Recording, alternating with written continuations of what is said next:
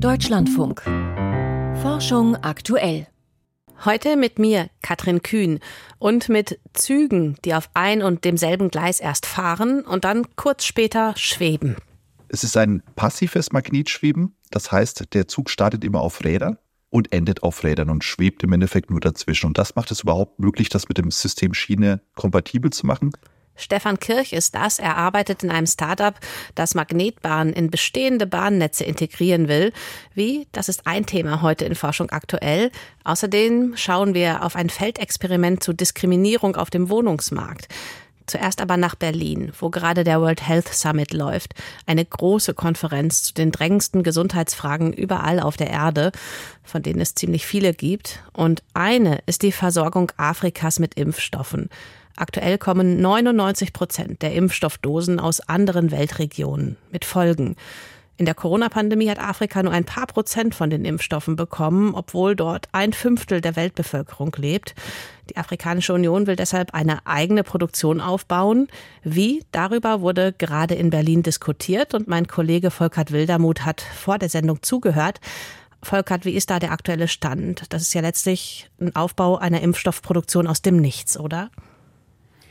Genau, vor der Pandemie gab es nur wenige afrikanische Impfstoffhersteller, etwa im Senegal, in Südafrika. Und in der Pandemie haben die Afrikanische Union und die African Centers of Disease Control einen Rahmenplan aufgestellt. Partnerschaft für eine Impfstoffproduktion in Afrika.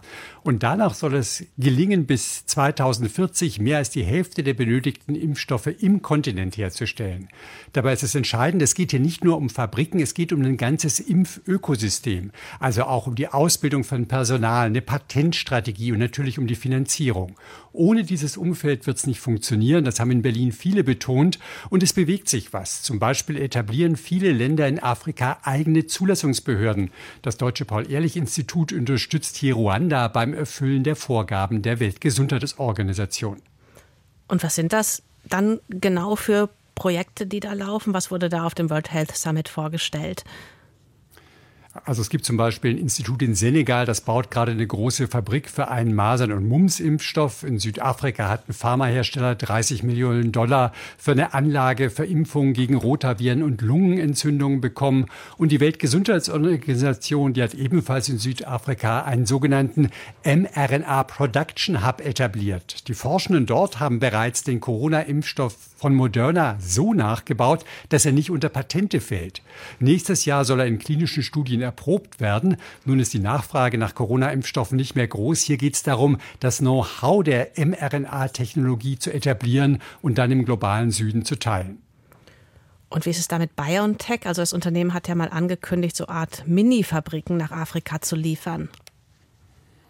Genau, BioNTech hat die ganze Produktion des mRNA-Corona-Impfstoffs miniaturisiert und in Container verpackt. Und sechs dieser Container sind inzwischen in Ruanda angekommen. Ab Januar werden sie Corona-Impfstoffe herstellen. BioNTech arbeitet auch noch an einem Malaria- und einem Tuberkulose-Impfstoff, die dann bei Erfolg auch in Ruanda produziert werden könnten. Allerdings das Know-how bleibt in der Hand von BioNTech, kritisierte in Berlin Dr. Ayoade Alikisha von der Impfstoffinitiative der Afrikanischen Union. Für Afrika wäre es wichtiger, eigene Impfstoffe zu entwickeln. Dieser Rahmenplan zählt hier 22 besonders wichtige Krankheiten auf, aber das erfordert eine große Anstrengung in der Forschung. Es gibt exzellente Wissenschaftlerinnen und Wissenschaftler in Afrika, aber es fehlen oft die Rahmenbedingungen. Und wer finanziert das Ganze jetzt, was da passiert? Aktuell sind das vor allem Geldgeber außerhalb von Afrika. Also die EU hat über eine Milliarde Euro für diesen Rahmenplan zugesagt. Etwa die Hälfte kommt aus Deutschland. Die globale Impfallianz Gavi wird im Dezember vier afrikanische Hersteller auswählen und die zusammen mit einer Milliarde Dollar in den ersten schwierigen Jahren unterstützen. In Zukunft wird ein wichtiges Element der Finanzierung eine Koordinierung der Impfstoffbestellungen aller afrikanischen Nationen darstellen. Das würde nämlich einen verlässlichen Markt etablieren, wobei die Kosten der afrikanischen Impfstoffe anfangs sicher etwas höher liegen werden. Da braucht es dann auch Überzeugungsarbeit, dass etwa Kenia im Senegal bestellt und nicht außerhalb von Afrika in Indien. Werden all diese Pläne umgesetzt, sollte es 2040 eine Impfstoffproduktion in einigen afrikanischen Ländern geben. Andere werden Zulieferer für Medizinchemikalien, für Glasfläschchen sein. Ayoade Alikisha wies aber darauf hin, dass nicht alles Geld in Hochtechnologie gesteckt werden dürfe. Mindestens genauso wichtig bleibe die Basisgesundheitsversorgung.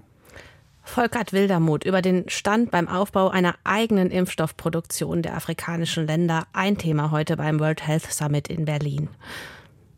Wenn mehr Menschen nach Deutschland flüchten, was löst das hier aus? Eine Antwort auf diese Frage aus der Soziologie ist die These, dass vor allem eine unerwartete Massenmigration zu einer verstärkten Diskriminierung von Migranten führt, die schon länger hier leben. Ein Team der Ludwig-Maximilians-Universität München hat diese These in einem Feldexperiment getestet, und zwar im Jahr 2015, als besonders viele Menschen hierhin kamen und die Studie jetzt auch veröffentlicht. Koordiniert hat alles Katrin Ausburg, Professorin für quantitative Methoden der Sozialforschung an der LMU, und wir haben haben vor der Sendung miteinander gesprochen. Frau Ausburg, was haben Sie da genau untersucht in Ihrer Studie mit dem Experiment? Ja, wie Sie schon richtig zusammengefasst hatten, ging es uns darum, ob die starke Zuwanderung an Geflüchteten, die wir 2015 beobachtet haben, etwas an dem Ausmaß an Ungleichbehandlung oder man könnte auch sagen ethnische Diskriminierung von Personen mit türkischem Migrationshintergrund auf dem deutschen Mietwohnungsmarkt verändert hat.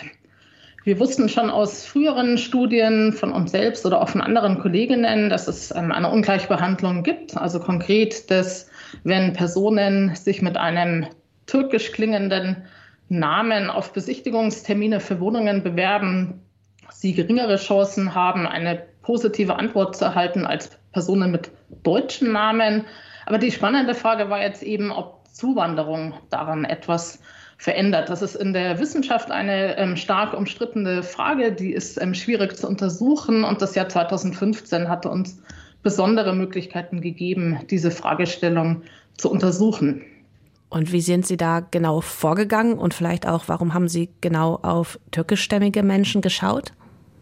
Ähm, wir hätten auf speziell türkischstämmige Personen geschaut, weil wir auch nicht absehen konnten, dass es 2015 die starke Zuwanderung gab. Und das war jetzt eigentlich eher Zufall, dass wir mit einer Studie im Mai 2015 im Feld waren. Und ähm, in dieser Studie hatten wir uns auf Personen mit türkischem Migrationshintergrund konzentriert, weil man weiß, dass sie in Deutschland auf dem Wohnungsmarkt besonders starke Nachteile haben.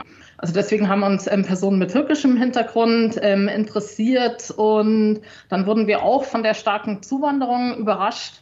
Das war für uns aber eine besondere Gelegenheit, dann eben genau auch zu untersuchen, macht denn Zuwanderung einen Unterschied, weil wir so die gleichen Regionen, die wir im Mai 2015 schon untersucht hatten, nochmal im Dezember 2015 untersuchen konnten. Also die gleichen Regionen mit und ohne starke Zuwanderung. Und was zeigen die Ergebnisse dann? Also wie war der Stand nach der Auswertung des zweiten Teils des Experiments in 2015? Also wir haben in beiden Experimenten gefunden, dass es einen kleinen Unterschied gibt zum Nachteil von Personen mit einem türkisch klingenden Namen. Also die E-Mails von den vermeintlich deutschen Bewerbern wurden zu 60 Prozent positiv beantwortet. Die E-Mails von Bewerbern mit ähm, vermeintlich türkisch klingenden Namen nur zu 50 Prozent. Das ist ein Unterschied von 10 Prozentpunkten. Und das gilt in der Literatur dann auch als Maß für die Diskriminierungsrate. Erstaunlicherweise war die Diskriminierungsrate stabil. Also wir haben im Mai vor der starken Zuwanderung genau die gleiche Diskriminierungsrate gefunden wie dann im Dezember 2015. Trotz aller Einschränkungen, die vielleicht jetzt auch äh, ihre Ergebnisse haben für so allgemeine Situationen, was lässt sich denn für die Diskussionen, die im Moment geführt werden, da trotzdem mitnehmen aus ihren Ergebnissen, wenn es jetzt um Zuwanderung, Diskriminierung und mehr geht? Also ein interessantes Ergebnis für uns war, dass die Diskriminierungsraten stabil waren, obwohl man in einigen Umfragen sehen konnte, dass fremdenfeindliche Einstellungen oder auch ähm, Ressentiments ähm, gegen Zuwanderung ähm, zugenommen haben. Wir hatten ja am Anfang eine starke Willkommenskultur Dann im Laufe der starken ähm, Zuwanderung hatte man aber eher den Eindruck, das ähm, schlägt jetzt zumindest in Teilen der Bevölkerung etwas um. Es gab ja zum Beispiel dann auch einen Anstieg von Wahlabsichten rechter Parteien. Und auch in wissenschaftlichen Studien wurde immer wieder vermutet, dass sich fremdenfeindliche Einstellungen dann auch in entsprechendes Handeln umsetzen.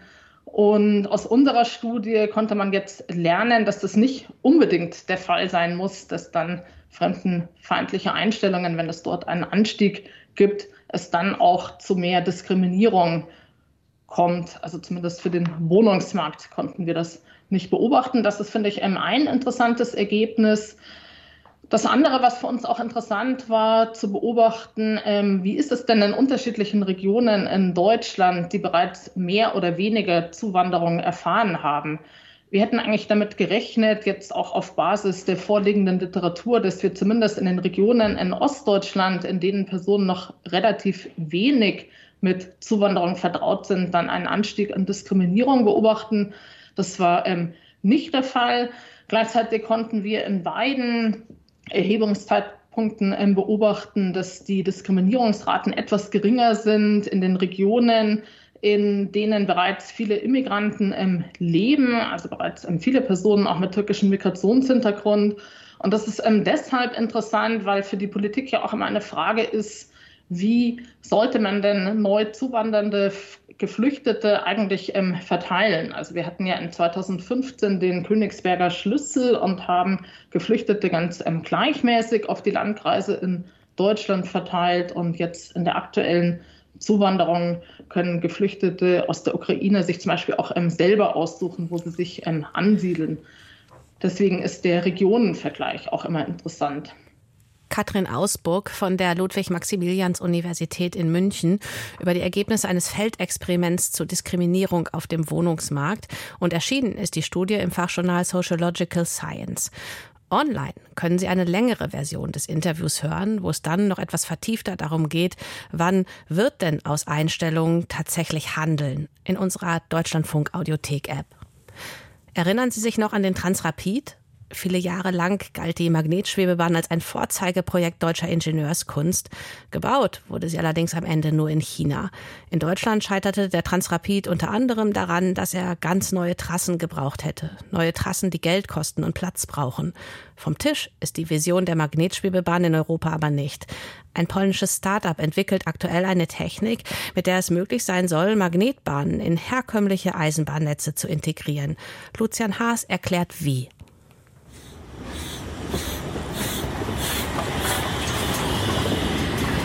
Das System Eisenbahn ist schon mehr als 150 Jahre alt.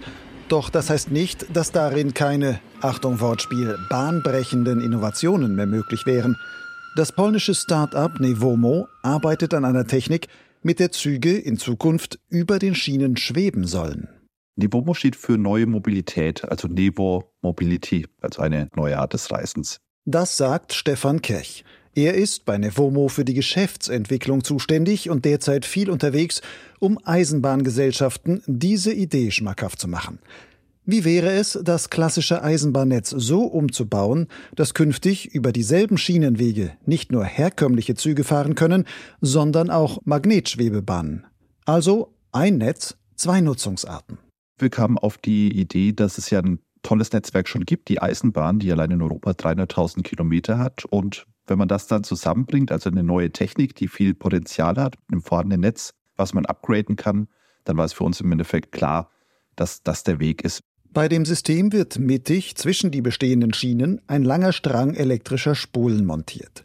Sie erzeugen ein starkes Magnetfeld, das die Strecke wie eine Welle entlang wandert. Unter dem zugehörigen Schienenfahrzeug, einem sogenannten Pod, sind weitere Magnete montiert. Sie werden von der magnetischen Welle einfach mitgezogen. Für das magnetische Schweben bedarf es allerdings noch eines zweiten Elements. Neben die Eisenbahnschienen werden außen zusätzlich Aluminiumschienen montiert. Unter den Pots sitzen spezielle Kufen, die starke Permanentmagnete enthalten. Werden diese über die Aluminiumschienen gezogen, so werden darin Wirbelströme induziert. Sie erzeugen ihrerseits ein Magnetfeld, das die Magnetkufen abstößt. Ab einer gewissen Geschwindigkeit werden diese Kräfte so stark, dass sie die Pots anheben. Während so eine Magnetbahn anfangs noch wie eine klassische Eisenbahn auf Rädern rollt, gelangt sie dann bei höherem Tempo in den berührungslosen Schwebezustand. Es ist ein passives Magnetschweben, das heißt, der Zug startet immer auf Rädern und endet auf Rädern und schwebt im Endeffekt nur dazwischen. Und das macht es überhaupt möglich, das mit dem System Schiene kompatibel zu machen, weil wir über jede Weiche drüber fahren, in, in jeden Bahnhof reinfahren können. Kürzlich hat das Projekt einen wichtigen Meilenstein erreicht. Auf einer 700 Meter langen Teststrecke im ostpolnischen Nowa Sargina gelang eine Weltpremiere. Erstmals ist dort ein zwei Tonnen schweres Schienenfahrzeug auf Rädern gestartet um dann ab einer Geschwindigkeit von etwa 70 Kilometern pro Stunde wie von Geisterhand gehoben 20 Millimeter über den Schienen zu schweben. Euphorisch verkündete Nevomo, diese Weltneuheit habe das Potenzial, den Schienenverkehr zu revolutionieren. Das ist von der technologischen Idee, auch von der Strahlkraft für junge Leute ist es fantastisch, sowas zu machen. Sagt auch Arndt Stephan. Der Inhaber der Professur für elektrische Bahnen der TU Dresden ist nicht an dem Projekt beteiligt. Er ist allerdings skeptisch, ob sich Magnetbahnen tatsächlich so nahtlos ins Eisenbahnnetz integrieren lassen, wie sich Nevomo das vorstellt. Zum einen erschwerten es viele historisch gewachsenen Betriebsregeln und Sicherheitsstandards, neue Konzepte mit der herkömmlichen Eisenbahn in Einklang zu bringen. Zum anderen machten sich beide Systeme durch die doppelte Nutzung des Fahrwegs auch Konkurrenz. Wenn es ein Dual-Use ist, soll ja immerhin die Eisenbahn noch fahren. Und die strengt sich ja im Moment gerade an, ihre Trassen so dicht zu besetzen und so leistungsfähig zu machen, dass da eigentlich nichts dazwischen passt. Ja, und das ist so ein bisschen ein Zielkonflikt. Immerhin würde das System neue Möglichkeiten eröffnen. Die Magnetbahnen sollen auf den gleichen Strecken nicht nur schneller fahren können, sondern unter anderem auch autonom und in einem dichteren Takt. Dadurch würde sich die Transportkapazität sowohl für Personen wie für Güter erhöhen. Solche Aussichten haben bereits das Interesse der französischen und italienischen Staatsbahnen geweckt. Im Gespräch sind erste Pilotprojekte, um die magnetische Antriebstechnik in begrenzte Netzabschnitte zu integrieren. Dabei wird es auch um die Abschätzung der Wirtschaftlichkeit gehen. Vorher muss Nevomo allerdings noch beweisen, dass das System nicht nur auf einem kurzen, geraden Testgleis funktioniert, sondern auch im realen Bahnumfeld mit Kurven, Weichen und Haltepunkten. Derzeit sucht das Unternehmen nach einer neun Kilometer langen Demonstrationsstrecke, um sie mit Magnetschwebetechnik aufzurüsten. Lucian Haas über eine, ja, nennen wir es vielleicht mal tolle Idee. Und in ein paar Jahren können wir dann schauen, was wurde denn daraus. Und damit sind wir an dieser Stelle von Forschung aktuell angekommen. Die Wissenschaftsmeldung heute mit Piotr Heller. Die wenigsten kennen typische Brustkrebssymptome. Diese Beobachtung gilt für die Vereinigten Staaten, wo Forscher rund 1000 Menschen zu dem Thema befragt haben. Fast alle wussten, dass ein Knoten in der Brust ein Symptom von Brustkrebs sein kann. Jedoch kannte deutlich weniger als die Hälfte der Befragten andere Symptome, wie etwa zurückgezogene oder nach unten zeigende Brustwarzen, Dellen in der Haut, Verdickungen der Haut und Gefühlsverlust in der Brust. Das sei ein Problem, heißt es in einer Pressemitteilung der Ohio State University University zu der Umfrage, denn die meisten Brustkrebserkrankungen äußern sich nicht durch einen spürbaren Knoten. Es sei daher wichtig, mit der Beschaffenheit der eigenen Brust vertraut zu sein und relevante Änderungen schnell zu erkennen. Fahrsimulatoren könnten besonders unfallgefährdete Fahranfänger erkennen. Die Simulatoren, um die es geht, gibt es in den USA, wo sie dazu dienen, Fahrschüler mit gefährlichen Situationen wie etwa Zusammenstößen zu konfrontieren. Der Simulator sammelt dabei Daten zum Fahrstil. Die Daten von knapp 17.000 Fahrschülern haben Wissenschaftler jetzt mit Informationen zu späteren Unfällen dieser Personen verglichen. So konnten sie zeigen, anhand der Daten des Simulators lassen sich die Fahrschüler ausfindig machen, die ein großes Risiko haben, kurze Zeit nach der Prüfung einen Unfall zu bauen. Mit diesem Wissen könnte man die gefährdeten Fahranfänger rauspicken und in besonderer Weise auf sie eingehen, schreiben die Forscher im Fachblatt Pediatrics. Die Raumsonde Psyche ist zum gleichnamigen Asteroiden aufgebrochen. Sie hob am Freitag vom amerikanischen Weltraumbahnhof Cape Canaveral ab. NASA-Chef Bill Nelson sprach von einem erfolgreichen Start. Die Sonde, die mit ausgebreiteten Solarmodulen etwa die Ausmaße eines Tennisplatzes hat, soll den Asteroiden frühestens im Jahr 2029 erreichen, ihn dann gut zwei Jahre lang umrunden und Daten über seine Zusammensetzung sammeln. Die Wissenschaftler erhoffen sich Einblicke in den metallischen und damit ungewöhnlichen Aufbau Psyches, aber auch allgemein in die Entstehung von Asteroiden, Planeten und des Sonnensystems. Gegen manche Luftschadstoffe im Haus hilft nur Wischen und Saugen. Forscher aus den Vereinigten Staaten haben sich flüchtige organische Verbindungen angeschaut, die als Schwebeteilchen etwa bei Waldbränden oder durch urbanen Smog entstehen und in Wohnräume gelangen. Dort entfalten sie ihre gesundheitsschädliche Wirkung, weshalb die Forscher der Frage nachgegangen sind, wie man die Stoffe wieder rausbekommt. Dafür leiteten sie Rauch, der flüchtige organische Verbindungen enthielt, in ein Haus, reinigten es auf verschiedene Weise und ermittelten anschließend die Konzentration der Verbindungen in der Luft. Ergebnis? Da sich die Verbindungen auf Oberflächen ablagerten und immer wieder aufgewirbelt wurden, halfen Lüften oder der Einsatz von Luftreinigern wenig. Lediglich Staubsaugen und Staubwischen verringerte die Schadstoffkonzentration effektiv, schreibt das Team im Magazin Science Advances. An der Oder haben Angler dieses Wochenende im Dienste der Wissenschaft gefischt. Genauer gesagt im Dienste des Instituts für Binnenfischerei in Potsdam. Das will gemeinsam mit dem Landesanglerverband Brandenburg herausfinden, wie sich das große Fischsterben vom vergangenen Jahr auf die Angelfischerei auswirkt. Die Teilnehmer haben ihre Fänge vom Wochenende dafür protokolliert. Diese Daten will das Institut dann mit Fängen im Verlauf der kommenden Jahre vergleichen. Es geht um Fragen wie, welche Fische beißen an und wie lange braucht der Angler für den den Fang. An diesem Wochenende blieb die Ausbeute laut den Anglern mäßig, Wind und Regen machten ihnen zu schaffen. Im Sommer 2022 war es an der Oder zu einem massenhaften Fischsterben gekommen.